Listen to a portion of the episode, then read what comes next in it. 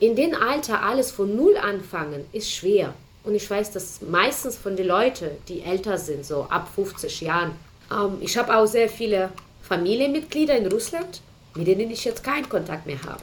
Ich lerne beim Doing. Ich will Gabelstapler fahren. Ne? Mhm. Ich fand das großartig, ja. Hallo und herzlich willkommen zurück zu einer neuen Folge von Denkanstoß Demokratie, dem Podcast der Landeszentrale für politische Bildung in Rheinland-Pfalz. Ich bin Benjamin und heute sprechen wir darüber, wie es den ukrainischen Geflüchteten in den letzten Monaten hier in Rheinland-Pfalz und Mainz ergangen ist. Am 24. Februar 2022 startet Russland einen Angriffskrieg gegen die Ukraine. Bereits am ersten Tag rücken russische Truppen bis zur Hauptstadt Kiew vor und auch im Rest des Landes beginnen harte Kämpfe. Augenblicklich beginnen Millionen Menschen ihre Flucht Richtung Westen und schnell sind viele Straßen völlig überfüllt. Wer nicht im eigenen Auto flieht, sitzt in zahllosen Bussen und Zügen, die ebenfalls extrem dicht besetzt sind. Schnell wird klar, dass die russischen Truppen keine Rücksicht auf Zivilistinnen und Zivilisten nehmen und bereits Züge bombardiert wurden, was die Panik zusätzlich erhöht. Zugfahrten, die früher drei Stunden gebraucht hätten, brauchen nun zehn bis zwölf Stunden. Oft ist es hier so voll, dass man weder die Toilette besuchen noch etwas Richtiges essen kann. Aber selbst wenn man die Grenze erreicht, ist dies noch kein Moment der Ruhe. Kontrollen erschweren das Passieren und Männer im wehrfähigen Alter dürfen die Grenze nicht überqueren. Wenn nicht schon vorher passiert, müssen sich Familien hier trennen.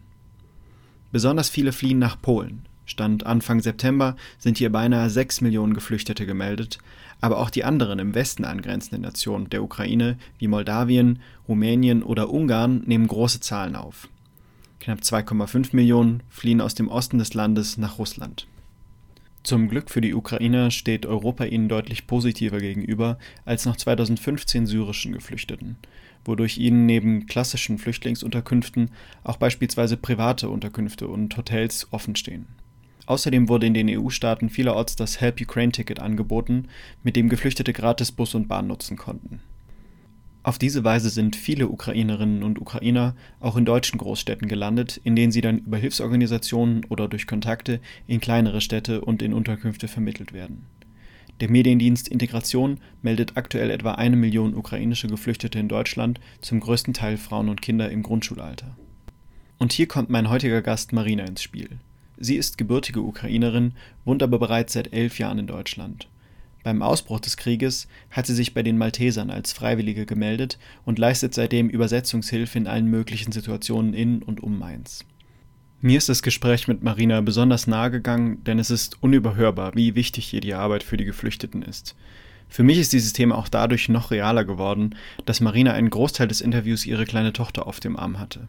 Während wir über Vertriebene gesprochen haben, über Tod, Bomben und Menschen, die Angst haben, ist die Kleine langsam eingeschlafen. Sie hat mich immer wieder daran erinnert, dass wir nicht einfach über Zahlen sprechen oder Pfeile auf einer Karte in den Nachrichten. Es geht um echte Familien, echte Existenzen, die durch einen brutalen Angriffskrieg zerrissen und zerstört wurden. Vielleicht könnt ihr meine Gedanken während der Folge ja nachvollziehen.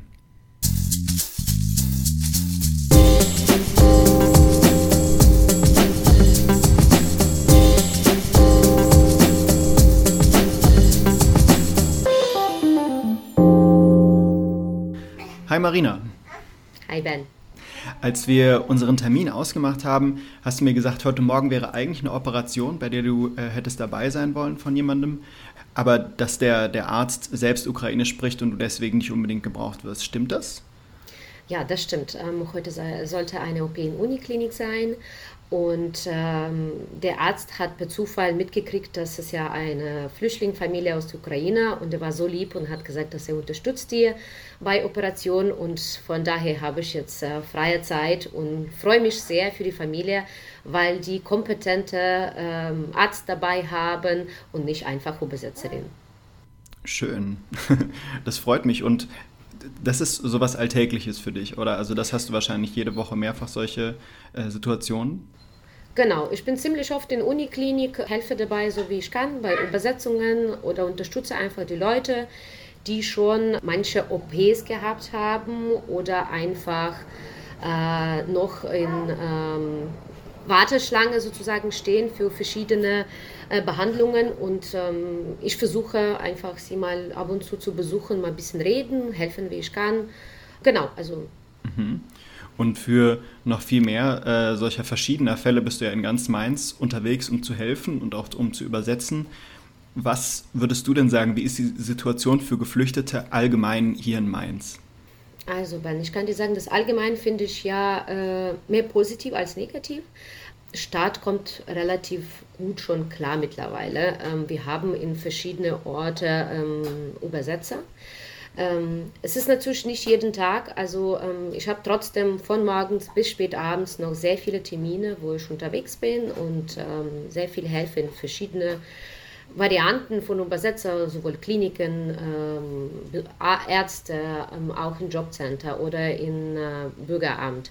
Aber es ist schon trotzdem gut, weil ähm, zum Beispiel im Bürgeramt ähm, sitzt mittlerweile ein Übersetzer und hilft vor Ort und kann Informationen geben. Und das ist schon mal gut. Also das ist wirklich gut. Allerdings kann ich ja sagen, dass uns fehlen Volontier, also extrem. Ich hätte gern, dass es mehr Leute gibt, die sich für die Flüchtlinge engagieren. Vielleicht nicht Volltag, also, aber wenn man so ein, zwei Stunden pro Tag frei hat, wäre es schön, wenn man ähm, die Leuten Hilfe leisten könnte. Und müssten solche Leute dann ukrainisch oder russisch sprechen können? Ähm, für uns ist es egal. Ähm, man sagt, dass ähm, Ukrainer reagieren sehr schlecht oder sehr aggressiv auf russische Sprache. Das stimme ich überhaupt nicht zu. Äh, ich selbst ähm, spreche beide. Ich komme ursprünglich aus der Ukraine. Meine ganze Familie ist in der Ukraine. Ich habe in der Ukraine mein Studium, meine Schule besucht und ich war in der Ukraine studieren. Ich spreche sowohl Russisch als auch Ukrainisch und es war nie ein Problem. Und wir haben Übersetzer, die Russisch sprechen, die ursprünglich aus Russland kommen und ich bin mega dankbar, diese Leute. Und die ukrainischen Flüchtlinge sind mega dankbar für, diese, für, für äh, jede Hilfe, ähm, die angeboten wird. Deswegen es ist es ja sowas von egal. Ja, man hört jetzt meine Tochter im Hintergrund. Ich bin heute im Homeoffice und ja, man hört es. Ja, das ist das reale Leben, nicht wahr? Ja, das stimmt. Aber dann äh, vielleicht eine gute Nachricht, dass, dass nicht jeder dann die russische oder die ukrainische Sprache beherrschen muss, sondern dass, dass sich da jeder einsetzen kann und bestimmt auch weit über Mainz hinaus. Äh, besonders bei den Maltesern kann man sich immer melden als Ehrenamtlicher, um da irgendeine Art von Hilfe leisten zu können. Gut, jetzt würde mich noch weiter interessieren, was würdest du sagen, was wünschen sich Menschen, mit denen du Kontakt hast, am meisten? Wo ist die größte Nachfrage? Wonach verzehren sich die Leute? Wir haben zu wenig Kindergartenplatz und ähm, ich weiß, dass ganz viele äh, Flüchtlinge können ähm, die Sprachkurse nicht besuchen. Also die können die Sprachkurse nicht besuchen, können sich nicht richtig integrieren, weil die dann den ganzen Tag mit dem Kind daheim sitzen müssen. Und ich weiß, dass die Stadt macht schon, die bauen schon die Kindergärtner, aber ähm, es wäre schön, wenn irgendwo ein Raum angeboten würde, wo die Ukrainer sich einfach mal treffen, also Mutis treffen können, Kinder ähm, wenigstens für drei, vier Stunden lassen und einfach mal Sprache lernen. Und ein zweites äh, Problem, wo ich mir so Gedanken mache, ukrainische Menschen, die, die brauchen Gesellschaft. Wir sind gewöhnt, zusammen feiern, wir, wir sind gewöhnt, äh, sehr viele Freunde haben. Und ähm, jetzt ganz viele Menschen, die hierher gekommen sind, fühlen sich einfach alleine.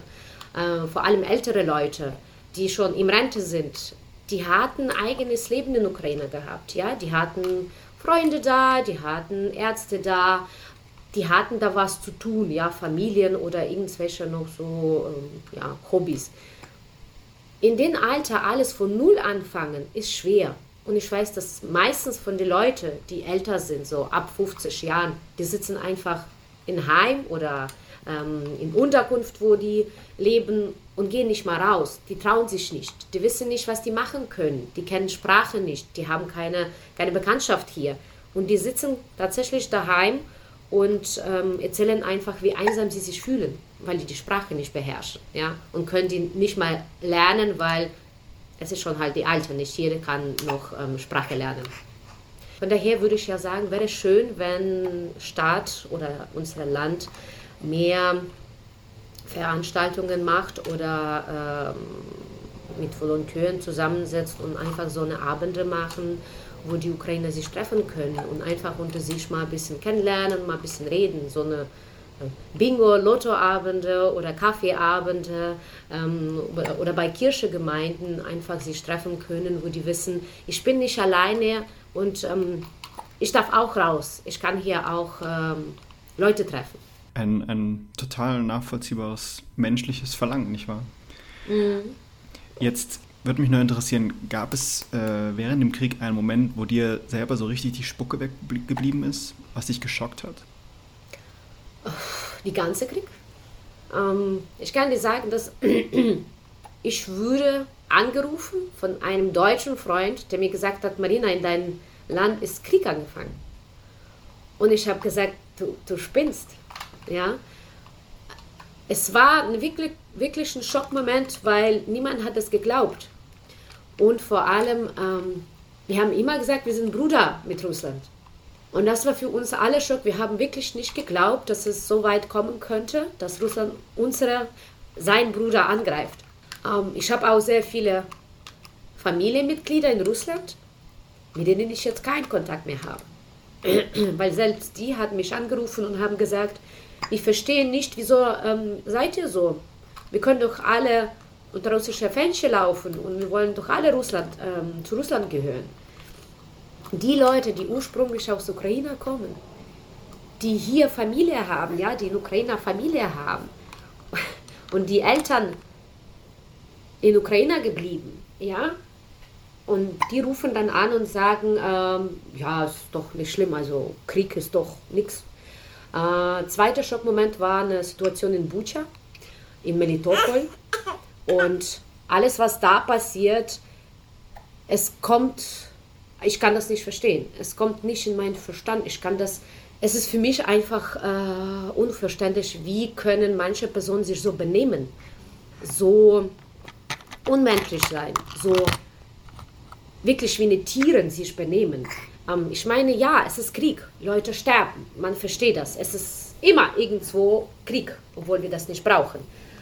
Aber so unmenschlich äh, sich zu benehmen, vor allem zum Kinder, das kann ich nicht nachvollziehen. Einfach töten, damit es nichts mehr bleibt, damit es einfach mit Erde alles Gewalt wird, das verstehe ich nicht. Ja, ja das, ich glaube, die Bilder von Butcher, die sind uns allen noch äh, sehr stark vor Augen. Und das hat auch mich ziemlich geschockt, als ich das gesehen habe damals. Das ist schon ein ganz genau. anderes Level von, von Krieg gewesen in meinen Augen auch. Da stimme ich jetzt, dazu, ja. Jetzt gehen wir mal ähm, weiter äh, wieder nach Deutschland. Jawohl. Was hast du allgemein für einen Eindruck? Du hast es vorhin schon so ein bisschen erwähnt. Wie stehen denn Ukrainer hier in Deutschland Russen und Russinnen gegenüber? Wir haben mit Russen kein Problem. Ähm, es ist natürlich ähm, hart. Grundsätzlich haben wir keine Probleme mit Russen. Ähm, uns stört nicht, wie gesagt, wir haben äh, viele Volontäre, Volontäre, die aus Russland ursprünglich kommen. Und, und wir haben da gar kein Problem. Wir sagen jetzt nicht, ich komme aus der Ukraine, du hast Krieg angefangen. Oder rede mit mir nur auf Ukrainisch. Wir haben kein Problem. Ich habe aber gehört, dass manche äh, Leute, die aus Russland kommen, schikanieren Ukrainer und sagen, dass äh, wir benutzen Situationen, um nach Europa zu kommen. Wir benutzen Situationen, um eigenes Land zu verlassen und uns in Euro Europa ähm, einwandern. Und das finde ich ja ungerecht, weil die Leute fliehen wirklich von sehr schlimmen Orten, da wo die nicht mehr leben können, da wo es nichts mehr gibt. Ähm, aber grundsätzlich, grundsätzlich kein Problem. Also wir haben auch sehr viele äh, Freundschaften hier gebaut. Also wie gesagt, ähm, ich habe auch sehr viele Freunde, die hier leben, die aus äh, Russland kommen. Ähm, die kommen selbst zu unseren Demonstrationen und stehen mit uns zusammen. Finde ich ja ganz toll. Russia Today verbreitet ja auch hier in Deutschland relativ viel se seine Nachrichten und äh, schafft Des Desinformation, auch bestimmt unter vielen Russinnen. Weißt du da irgendwas drüber? Nee, ehrlich gesagt, ich versuche so wenig, also ich gucke zwar Nachrichten, aber ähm, ich finde es zum Beispiel sehr schlimm, was die russische Fernseher hier in Deutschland zeigt. Ähm, ja, also ich habe Sky und ich habe ein paar russische Sendungen, Nachrichten geguckt und ich fand es, es ist zu viel Lügen, will ich jetzt nicht sagen, aber die erzählen falsch. Die erzählen zum Beispiel, dass äh, Deutschland ist äh, total schockiert von Ukraine und dass ukrainische Flüchtlinge benehmen sich hier sehr schlecht. Und äh, Deutschland ist so schockiert, dass die sagen jetzt, oh mein Gott, wieso haben wir das jetzt nur gemacht? Das ist eine wilde Tieren und so. Und ich weiß, dass es ist eine, äh, nicht die Tatsache. Von daher versuche ich ja so wenig russische Nachrichten äh, zu gucken. Ähm, ich habe zwar ja, ein paar Blogs, die ich ja folge, weil ich weiß, dass die tatsächlich eine ähm, richtige Information posten. Und ähm, manchmal teile ich ja sogar weiter Informationen, äh, zum Beispiel von, äh, will ich jetzt keine Werbung machen, ja?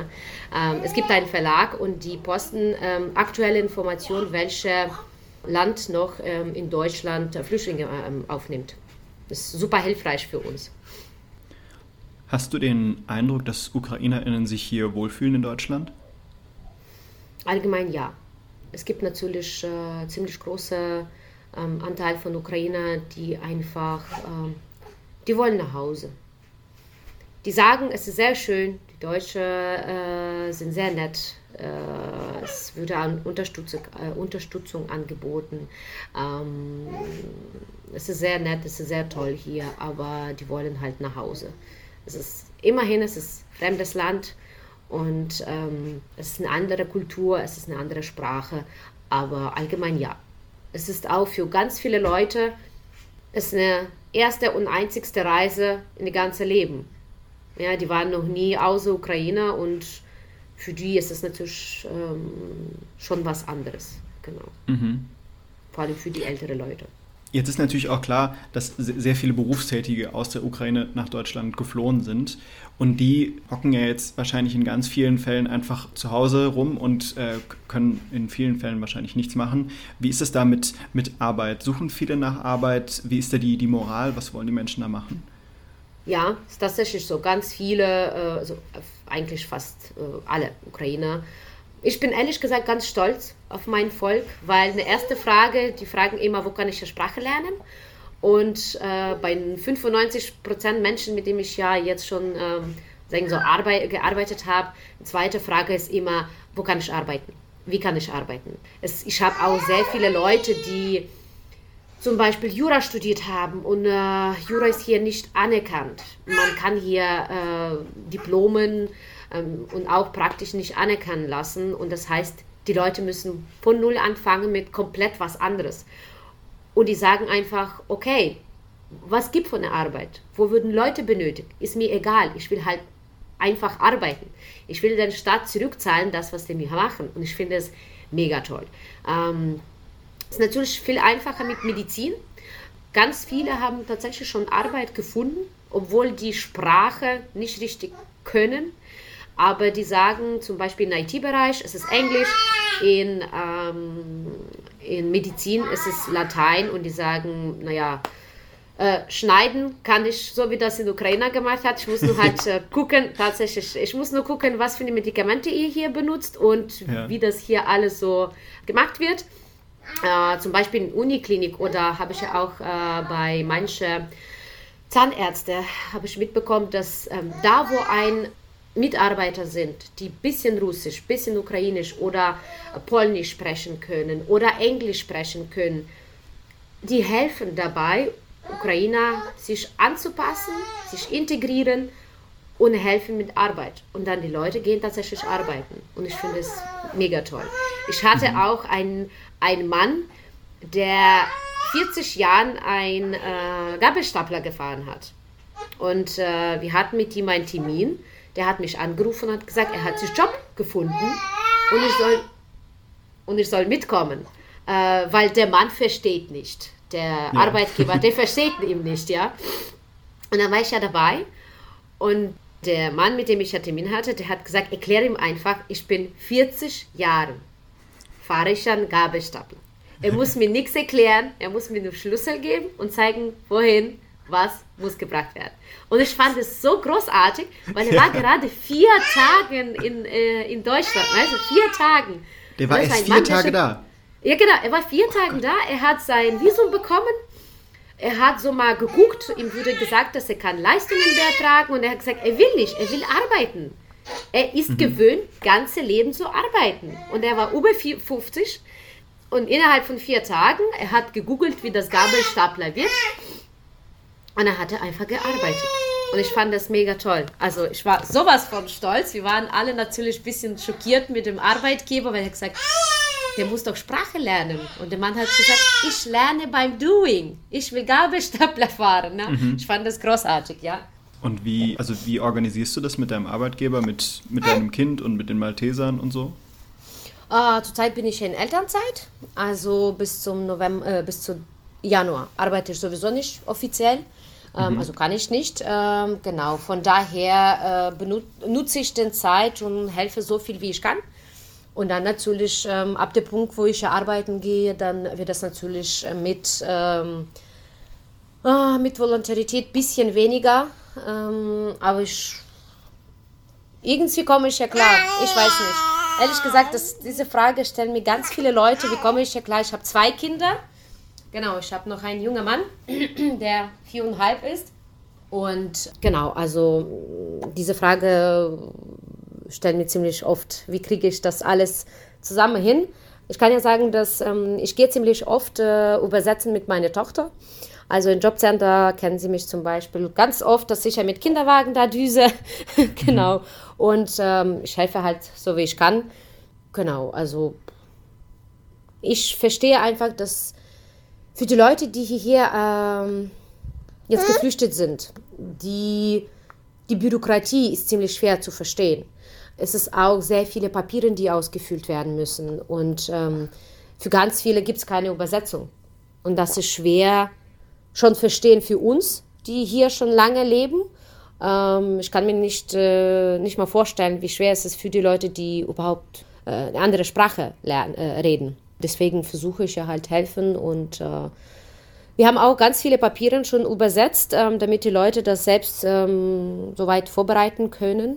Ähm, und dann gucken wir einfach nur drüber, um, helfen ein bisschen und äh, das war's. Ja, wir hatten ja früher auch schon mal über dieses Thema gesprochen. Da hast du mir erzählt, dass viele auch so ein, äh, dass viele aus der Ukraine gewöhnt sind, dass äh, Schwarzarbeit völlig normal ist bei denen. Und dann musst du denen erklären, dass das hier leider nicht normal ist und nicht so erlaubt ist. Ja, tatsächlich ist es ja so. Ich weiß nicht wieso. Also es, es ist bitter zu sagen, aber in Ukraine gibt noch sehr viel Korruption ähm, mhm. sehr viel. Und ähm, es ist eher selten, dass du offiziell arbeitest und Steuer bezahlst. Also es ist mehr, dass du dann schwarz arbeitest. Nur ganz wenige Unternehmer sind tatsächlich äh, in Wirtschaft von ganzem Sinne interessiert und bezahlen dann Steuer und interessieren sich dafür, dass die Leute in Zukunft dann auch äh, Rente bekommen. Es ist halt so bei uns, dass ganz viele arbeiten schwarz mhm. und versuchen irgendwie Geld zur Seite legen, damit, wenn es äh, dann die Rente kommt, dass die was haben und überleben können. Genau. Ähm, und ich muss ganz vielen äh, Ukrainer hier erklären, dass nein, die können jetzt nicht einfach ähm, in Geschäft gehen und sagen, ja, ich will hier arbeiten, geben Sie in der Hand, keine Ahnung, 500 Euro und ich bin damit zufrieden. Ähm, es ist ja auch sehr schwer, ganz viele Leute erzählen, die zum Beispiel eigene Firma in Ukraine haben, dass die müssen Leute anstellen. Die müssen melden. Und wenn die eigene Firma öffnen müssen, äh, wollen, dann müssen wir die anmelden. Man kann nicht mhm. einfach, ja, wir haben uns gesammelt, wir haben uns entschieden und wir machen jetzt irgendwelche Produkte ähm, oder zum Beispiel wir ähm, geben, also wir bieten irgendwelche verschiedene Leistungen an. Man muss sich tatsächlich anmelden. Ähm, es ist bitter, aber sagen wir so, die Leute sind so gewöhnt. Die haben nie richtig gesehen, dass es einen anderen Weg gibt. Ja, und ich muss jedem erklären, dass genau deswegen ist das äh, hier in Deutschland so gut, weil wir Regeln haben. Weil wir nicht nur an uns äh, selbst denken, sondern an Gesellschaft äh, und an unser Land. Und dass wir, ähm, wir haben die Regeln und die Regeln sind dafür, dass wir die folgen, ja, und nicht einfach brechen, weil ich so klug bin, sozusagen, ja. Ja, ja. genau. Ich würde auch sagen, dass das ein gutes, ein gutes Beispiel dafür ist, dass wir in Deutschland nicht der Nabel der Welt sind und dass auf dem, im größten Teil der Welt eine andere Lebensrealität, was Steuern und was, was Wirtschaft angeht, als, als hier. Ich, also vielleicht als, als positiver Gedanke. Ähm, mhm. Dass wir jetzt nicht sagen, dass, dass in, der, in der Ukraine alles da schlechter läuft, sondern einfach auch ja. anders. Ich hatte jetzt noch einen Gedanken, bei dem ich gar nicht weiß, ähm, wie das ist. Vielleicht kannst du mir da was zu sagen. Ich habe mir nämlich überlegt, es sind ja nicht nur viele bei Kriegsbeginn geflohen oder auch während dem Krieg, geflohen, viele sind ja auch dort geblieben und haben teils auch für ihr Land gekämpft.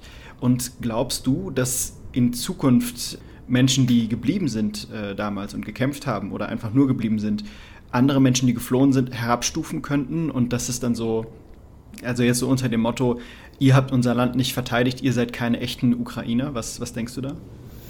Äh, weniger. Ich weiß, dass es gibt Menschen, die sowas sagen. Mhm. Äh, selbst in meiner Umgebung äh, gibt es Leute, die sagen, wieso hilfst du überhaupt denen, die unser Land verlassen haben? Aber ich kann ja auch sagen, dass meistens die, die geflohen sind, sind Frauen mit Kindern. Und ich finde, Frauen mit Kindern haben überhaupt nichts auf Krieg, Krieg verloren. Wir bleiben immer Ukrainer und es sind sehr viele Männer in Ukraine geblieben und ähm, es wird nicht alle benötigt. Selbst der Präsident sagt, geht arbeiten. Wir haben genug Soldaten. Ja, mhm. wir haben Leute, die jetzt äh, das Land verteidigen. Und äh, die, die jetzt rausgefahren sind oder das Land verlassen haben, sind keine Verräter. Es sind meistens Frauen mit Kindern. Und wenn die da geblieben hätten, wie viel davon wäre überlebt? Und das ist auch Zukunft. Irgendwann die Hälfte oder ich glaube sogar mehr als die Hälfte kommt zurück. Und das ist unsere Zukunft. Das ist Zukunft von, der Ukraine. Ja, von, von daher sage ich ja, nö, es ist ja kein Problem. Also es gibt natürlich manche, die sowas sagen, aber es ist eine einzelne. Ganz richtig, sehr schön, sehr schön gesagt. Was treibt dich persönlich dazu, so viel von deiner eigenen Zeit für diese Menschen zu opfern? Ähm, Schmerz. Ähm, weißt du, meine ganze Familie ist in der Ukraine geblieben. Ähm, ich konnte nur eine äh, weitläufige, weitläufige Cousine hierher holen. Äh, den Rest von meiner Familie, mein Vater, meine Mutter, meine Brüder, die sind da geblieben. Äh, mein äh, mittlerer Bruder, der ist 17 gewesen, wo es Krieg, Krieg angefangen hat und ähm, mein Bruder war 17. Ich konnte ihn noch äh, hierher holen. Er hat mir aber gesagt, äh, er bleibt da und ähm, obwohl er zur Armee nicht gehen kann, will er vor Ort alles machen, was er nur kann, um Leute zu helfen zu überleben. Jetzt ist er 18 und ich weiß, dass er steht auf die Liste und wenn er benötigt würde, er geht zum Krieg.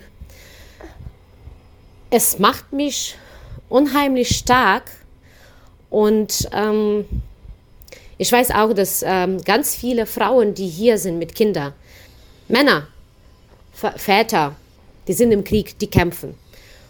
Ich will Menschen zeigen, dass die nicht alleine sind. Es ist Krieg, es ist, äh, es ist sehr schlimm, aber dass alle zusammen, dass wir alle zusammen, wir kriegen es hin es gibt mir unheimlich viel ähm, Kraft. Manchmal bin ich ja von 5 Uhr morgens bis Mitternacht unterwegs, komme nach Hause, habe kaum was gegessen, aber bin mega glücklich, weil ich so viele Leute geholfen habe. Vor allem äh, da, wo die Kinder sind, weil ich finde, die Kinder müssen nie leiden. Genau. Und ähm, also das ist so mein, mein persönliche Motivation ist wahrscheinlich wirklich mein Bruder, der 18 ist und ähm, kämpft vor Ort. Genau. Okay, sch schöne Worte. Danke. Was mich jetzt auch noch interessieren würde, am Anfang kamen ja bestimmt extrem viele Geflüchtete, äh, gerade jetzt hier nach, nach Mainz, nach Rheinland-Pfalz.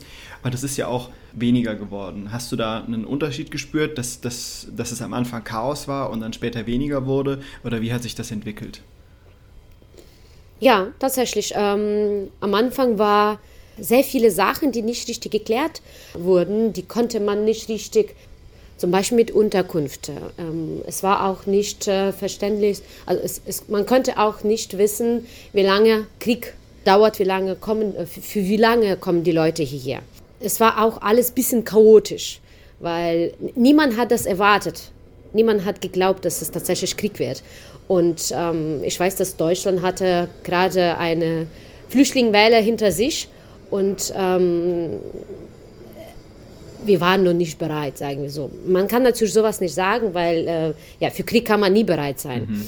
Aber am Anfang war alles sehr chaotisch.